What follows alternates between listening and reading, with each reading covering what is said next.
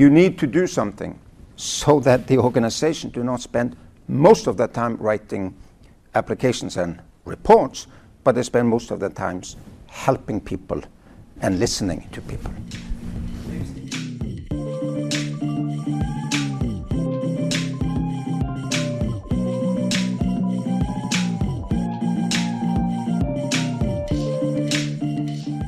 Welcome to the chat room, the podcast on humanitarian action. My name is Anna Tritschler, and I'm a communications officer at the center. In this podcast series, we talk with humanitarian experts about their work and their challenges in humanitarian action.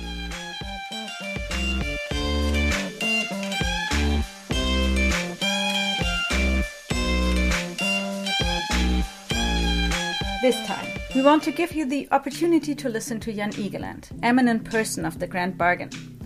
He visited Berlin in September for a panel discussion about the much needed reform of the humanitarian system. CHA director Ralf Süthoff asked him about his plans and ambitions to create a new GB 2.0 momentum among humanitarians and on the highest political levels. So, lean back and get a 30 minute input on Jan Egeland's ideas.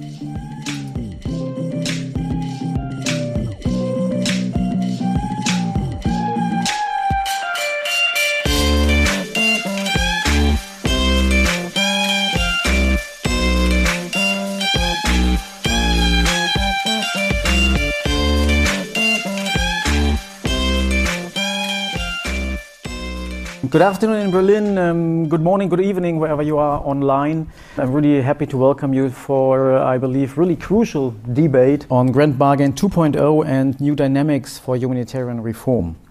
My name is Ralf Süthoff. I'm the director of the Center for Humanitarian Action. And um, this crucial debate, we believe uh, we need to discuss in further depth and uh, much more even in future comes from a reform, the much needed reform of an overstretched humanitarian system. So, welcome you to talk about what some say is the most ambitious and most inclusive project for years to push much needed reform of the humanitarian system, the Grand Bargain, and by now the Grand Bargain 2.0 as agreed in June. So, it's really brand new. Uh, while five years ago there has been a deal, just to recap for everybody who hasn't been engaged in all these debates in detail, there has been a deal between donor governments and aid agencies. This deal has been donors would provide trust in the sense of providing flexible funding, less bureaucracy, long term funding, trust exchange uh, uh, with aid agencies who would use this new freedom and opportunities to deliver aid in an efficient, very accountable, and very transparent way. Many have been tired on ever ongoing debates about humanitarian reform, but the Grand Bargain is different. However, first of all, let's look at the cross cutting challenge to implement um, the often impressive results of um, the Grand Bargain and the technical work streams um, into a new uh, action format by a new GB 2.0 there has been agreement that, an, first of all, that an eminent person is needed who has not only the expertise but also the contacts and diverse experience to run this. So the choice has been Jan Egeland. We are very happy that you are today with us and you speak in public for the first time with us um, about your plans. Even if you only look at the highlights of this CV of Jan Egeland, you will realize that it would be hard to find somebody else who mirrors the diversity of the Grand Bargain signatories in the same way. Jan Egeland started his humanitarian life in a local NGO in Colombia. He brings government experience with him as former state minister. He has been with the Red Cross in Norway and Geneva, and he was appointed the UN Emergency Relief Coordinator in 2003, while he heads today NRC, one of the largest international NGOs, and our co host of this event, who kindly asked us to join them. Last but not least, one might think that for global humanitarian reform, you need some superhero powers. So we are happy that at least two Norwegian comedians are sure you bring them with you, um, as you can see in a pretty famous song by now with 18 million viewers on YouTube. So be reassured, we have a special guest today. Jan, it's evident you have a good sense of humor, which is a good start um, for working in the humanitarian world. Um, but even a real superhero might wonder should I accept such a complex global task like the Grand Bargain and global humanitarian reform? Why did you accept this job? Well, I think um, I, I, said yes after some reflection, really, because I, I, am not a very good person on lengthy processes and long meetings and seminars and panels for that matter. I like action. Um, but I, I did feel that the priorities of the Grand Bargain, this point in history for humanitarian work, there was an opportunity to move things forward. So, for me, five years now of, of, of a lot of studies, a lot of discussions, etc., it's pretty clear what needs to be done. And this is what you also said in, uh, in the introduction, Ralf. Too many people suffer alone. We're not there when, when they are in the hour of greatest need. Too little resources, but also we're not efficient enough. I think this can change now uh, with quality funding and with local organizations being a, a true partner for the whole humanitarian uh, effort. And by this participation uh, revolution, they need to tell us how we're doing, they need to tell us what their needs are, and then they need to tell us how we can help them help themselves. So the, these, the, that's why I, I often said, you know, whether we succeed or not is not whether we have very many people being happy in our meetings, it is whether people are, are, are, are helped in the Kivus in Congo or, or today in Kandahar in, in, in uh, Afghanistan, two cases here. here. Uh, that's the test, the Kivu test, the Kandahar test, mm-hmm. whether we actually make progress. Mm-hmm. I think we can do it. Mm. To make progress, you've been straightforward saying, well, we need a political push. We need to talk about mm. politics. We need to move political issues. Um, in the Grand Bargain Review has been shared a quote um, framing that already in the way it would be naive to believe that the kind of transformational change envisaged by the Grand Bargain can be motivated by a sense of shared humanity alone. These are political actors making political decisions. Political tactics are thus required. So, what are your political tactics with all your experience? Well, I was also the Deputy Foreign Minister of Norway, the State Secretary responsible for international assistance mm. for seven years Norway being one of the top 10 donors. So I know that the, decision makers need to be, we need to put in front of them very clear, uh, clear possibilities to make decisions. I mean, clear alternatives with, with strong arguments. And then we may have to make it pretty clear that it's now in your court. It's now up to Germany, to the UK, to the US, to the EU to take four of the largest donors. Uh, you have something in front of you now. Do it. Take this decision. It is mm-hmm. now possible to make uh, further progress on quality funding so that humanitarian actors do not have to spend three months now in with the new realities in Afghanistan when you know children are going children are going to uh, to starve to death and freeze to death this winter in Afghanistan unless we have flexible quality funding for those organizations who do stay and deliver.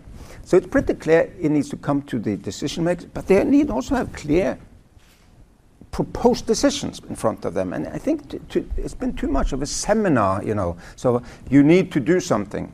No, you need to say that 10%, 15%, whatever needs to flow to local organization. You, you need to have always a participation element when you have a program, always. And, and there should be well over 50% of, of any assistance from any donor should be quality funding. And we also know what that is. Multi-year, flexible funding so that the organization do not spend most of their time writing applications and reports, but they spend most of their times helping people uh, and, and listening to people. The issue um, before we elaborate on these really crucial questions of what does uh, quality funding mean actually. Um, um, the obstacle I think many many face dealing with uh, funding is there are very political reasons not to do what humanitarians ask for. I mean, take the example um, earmarking humanitarian funds has often a political reason to rather spend it in migration contexts. Mm-hmm. Um, not providing multi-year funding is an advantage if you want to have a minister who wherever he travels to can announce some funding. Um, and there were many political reasons why Norway and Germany, Germany, of course, never would do that. But um, uh, it is a uh, political issue, and it's very hard to overcome that and, and uh, to overcome it with only only the humanitarian argument. Uh, would you agree? And how, how can you fix that that political interest might not run into your favor? You're right, Ralf. Uh, there are there are actually a couple of donors who now have 90% of their humanitarian funding, so-called quality funding. Of course, those ministers cannot travel the world and announce new fantastic uh, gifts mm-hmm. when they travel to a, to a place or they go to a donor conference. Mm-hmm. Because the money is already tied up in pooled funds or in framework agreements with mm-hmm. humanitarian actors, etc. Et mm-hmm. so we need to give credit, more credit, to those donors who have not who, who, who, do not want to be Santa Claus all the time. They are quality donors. Um, mm-hmm. And then we need to, uh, in a way, expose those who have 90% non quality. I mean, it's, it's all earmarked, or it's all uh, you know, short term, or mm-hmm. it's all by application and so on. I, I think we, it, it, we also need to be honest in ex- exposing those who are, who are doing the good thing and those who are waiting. Um, in some places, it's also tied to um, lengthy parliamentarian uh, processes. Mm-hmm. Some countries have, have issues uh, with, with the governance system, but it's not like any country cannot change the mm-hmm. way they do it, even the budgeting processes mm-hmm. and, and, and, so on. I, I know there are issues uh, also with the budgeting process here in Germany and the relation with the Bundestag and, and, and between the two ministries and all, all of those things. Of course, they can also be solved by, by elected politicians. We need to, we need to uh, ask for that change. And then, uh, and the argument is, these children in Kandahar, they need help now, really. And, mm. and the, the, the, system we have is either too slow or too inefficient to really deliver to its full potential. Mm. That's the argument.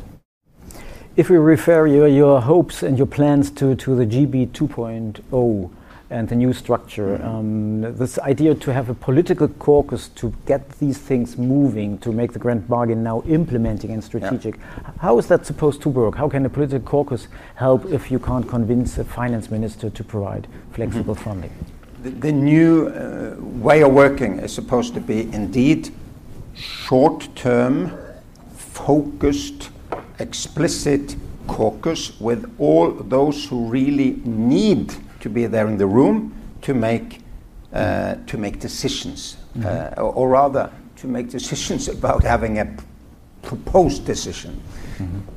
Uh, instead of the work streams, as they were called in the past, which were more like a little bit of an endless seminar. You know, it, uh, it, it just the stream. I mean, the stream flows forever huh, until mm-hmm. it reaches the ocean and disappears in the ocean.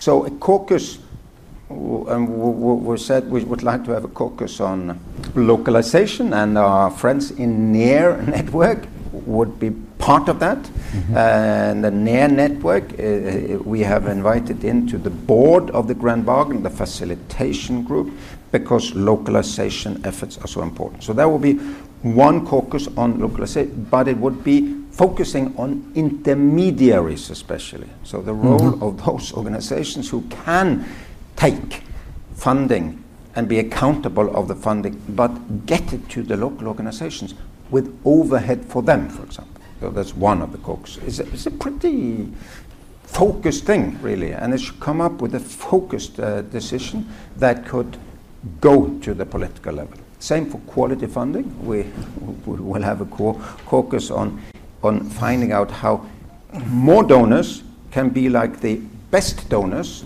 in having quality funding. And the, and the final one is on cash coordination, mm-hmm. which is w- w- cash is fantastic because we, we now have 20% doing cash. I remember five years ago people said, cannot use for cash, it is corrupt. Mm-hmm. These people are irresponsible, they shouldn't give them cash, and there will be corruption.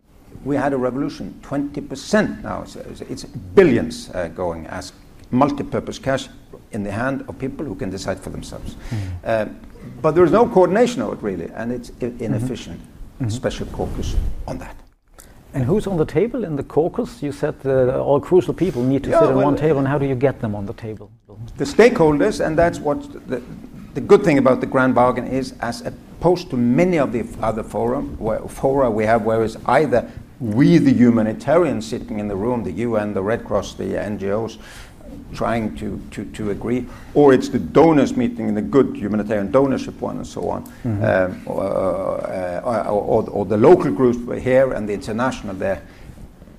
It's the only fora where the donors, the uh, UN, the Red Cross, Red Crescent, the international non-governmental organizations, and the local organizations sit together. Mm-hmm. So they should also be represented in the caucus, but not a million donors and a, and a million humanitarians. A few, a representative one. Say for cash coordination, we need a little group that can really, that do it today disagree actually. They do mm-hmm. today disagree, come up with a compromise solution. There has been a move uh, for everybody who uh, isn't aware yet that uh, Germany indeed is providing 2% of additional administrative funding in future to forward this to, to local local agencies and local partnerships. Um, Jan, you look like you would like to jump in for a minute. Germany as a as a leader within the humanitarian sector cannot be underestimated. And, and, and the next uh, five years will be looking to you, uh, really. I mean, it's, you have had a, a, a phenomenal increase of funding. Many others have leveled off. Some have struggled and gone down, unfortunately. You provide more funding. Five years ago, frankly, coming to Berlin, there wasn't that much of a new ideas and big initiatives and so on. Now it's really good. So, number one, bravo, uh, Germany. You need to continue, and we need to hear you, and you need to play a leadership role. Then, on, on how do we get funding to the local organization? The 25% of the funding should really be through local groups. Um, by, of, and for the people, as Lincoln would have, have said.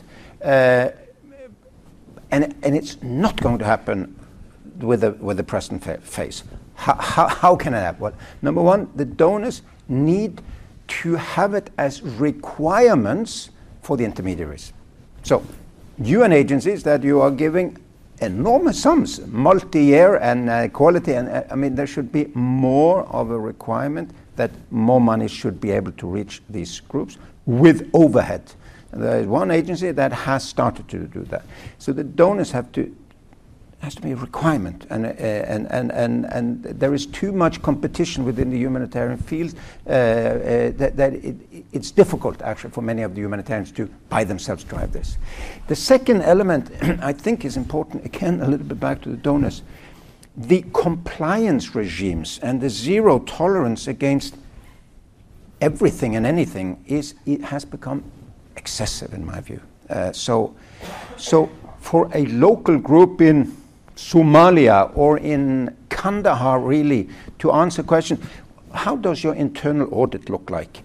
Do you have people dedicated to on, on protection of, of sexual ex- exploitation and abuse? Do you have training seminars? What is your child protection policy?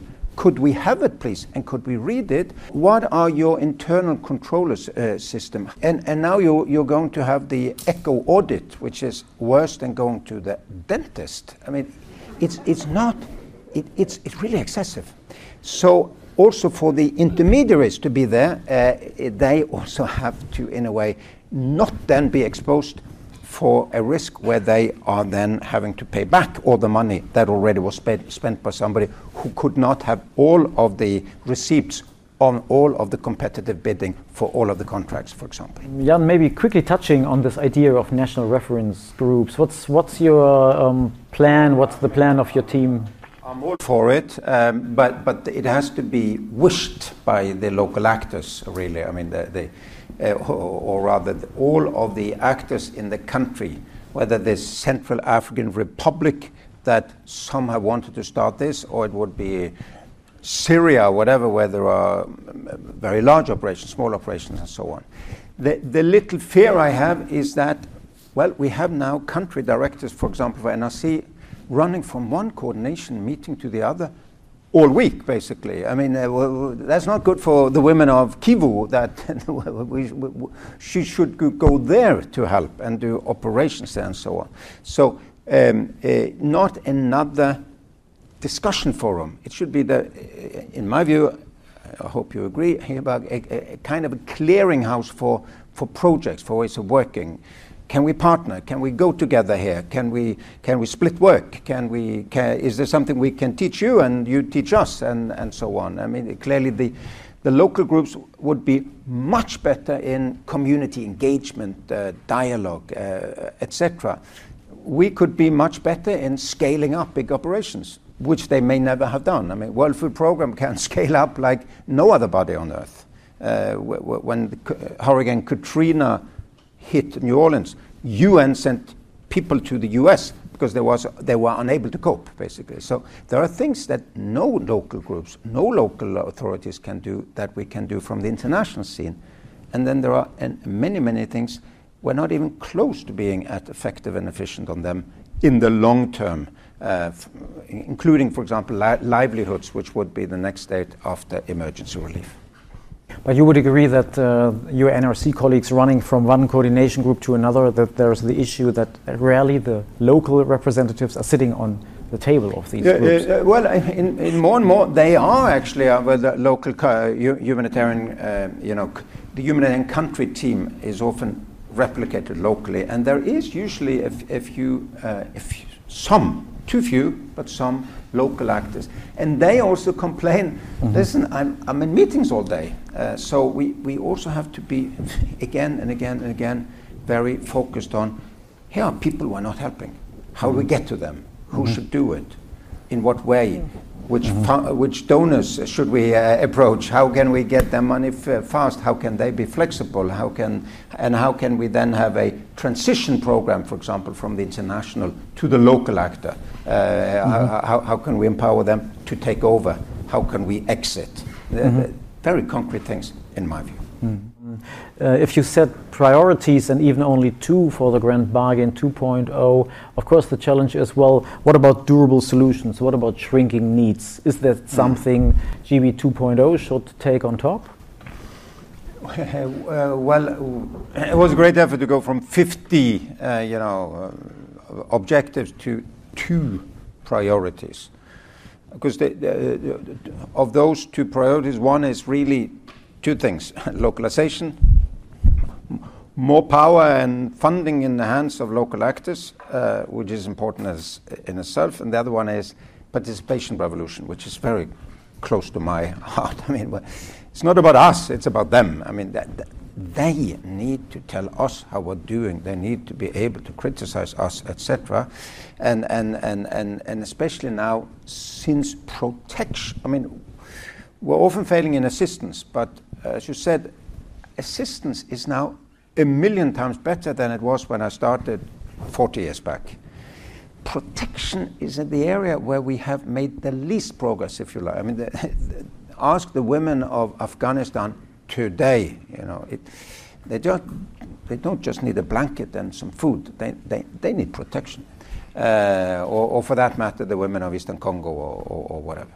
Uh, and and there, to be communicating two way is very important. So what I'm saying is that these are very broad, uh, important objectives, even though there are two or three.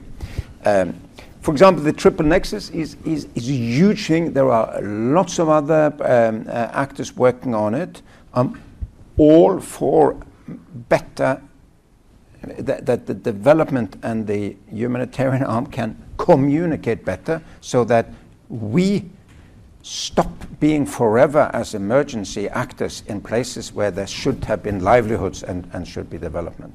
One of the things I'll be discussing with my humanitarian counterparts is, of course, our concerns with the triple nexus, especially that humanitarian aid is politicized in the end, like in the Sahel. We have to delink it from the military and others. The reason that NRC is able to survive now with 1,600 Afghan local staff is that we were, we were fierce in, in having nothing to do with NATO and nothing to do with the military forces and nothing to do with the military and political pro uh, pro project. We were there for the people and we can now continue. They know we're neutral, impartial, etc. It's sort of a little bit beyond the grand bargain, but extremely important. Final question on the issues which might be beyond the grand bargain, but at the same time, at its heart, um, one of the questions has been what about making politics inc uh, increase funding, improve funding, and uh, to look closer at localization issues? Um, how, coming back to this, to this big question, how to make um, political interests in the favor of these objectives and even the high political levels. When, when I talked to a representative from a big donor government after GB 2.0, and he said, Oh, I really like this idea of Jan to get uh, the highest political momentum again, and the leaders engage. But it's not realistic. Our leaders yeah. don't understand what's the potential in engaging in this. Yeah, well, of course, here I need help. I mean, we, we have to do it together. Uh, but, but listen, there is not there is not little interest, there is a lot of interest among in the highest political offices to, that, to help Afghans survive in the next uh, in the next years. I mean, they, the West have their fingerprints all over this uh, this uh, this uh, the, the, what, what, happened, and we cannot put uh, turn our back to the people of, of, of Afghanistan in this hour. So to bring it to them and say here, here's uh, uh, international organizations, local organizations, coalition of local actors that we work hand in hand with. We need them and they need us now. So it's often also a question, I mean, it's not like the internationals have nothing to do in, in international work. I mean, ask people in Afghanistan today, we need now to be there and negotiate with the Taliban as we are. Uh, we need that in Ethiopia to negotiate with the, with the government as we are when local organizations are often very vulnerable in that kind of tumultuous situation when, it, when it's civil war and, uh, or, or, or, or, whatever. So we have to complement each other and, and, and, work together and strengthen each other with the help of our good uh, donors.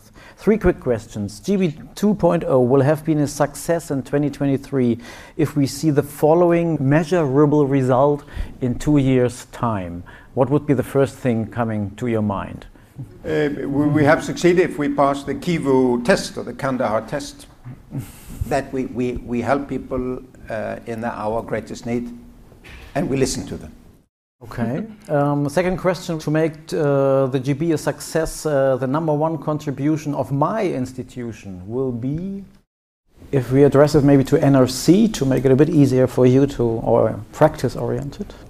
Our, our, number one uh, uh, contribution would basically be to enable uh, local action with local um, partners for people in great need. Yes. And final question, final wish, and a final word by yourself. Yeah, um, listen, there, there is a, quite a bit of uh, expectations here. Um, what, what, what we can do is bring some donors, some uh, humanitarian actors, UN, international, local, together with the donors, Red Cross and Red Crescent, I mean, uh, the, the, Federation Red Cross and Red Crescent Societies, for, for, example, super important on the issue of localization we mentioned. To get these uh, actors together in the room, I hope Germany will be in a couple of the caucuses, and then that they try to hammer out something that I can then push uh, at the highest levels. And basically say it's now at the at the desk of the politicians. They can do it. More quality funding in the hands of people who work with local actors but local people and listen to them. It's uh, we, we need mechanism for, for that and I'm, I'm pretty sure we will find them Thank you so much for being with us. The final word, maybe also after we talked so much, uh, might be also a quote from from uh, Jan after you've been appointed that it's now time to, uh, time to act. Uh, we need to make progress now, and I guess it's also the responsibility of uh, everybody here, of uh, my panelists, but of course also uh, from us. Uh, we hope we could contribute something to get this going and to push it a bit today. Uh, many thanks to the embassy again for having us. Uh,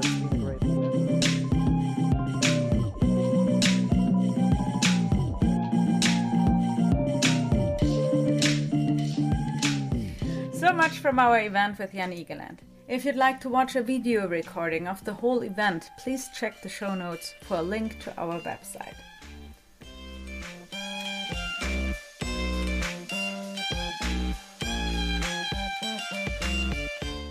And this is it today from the CHAtroom, the podcast on humanitarian action. If you have any feedback or suggestions as to who should be interviewed here, we'd love to hear that. So send us a mail to info at chaberlin.org and thanks for listening.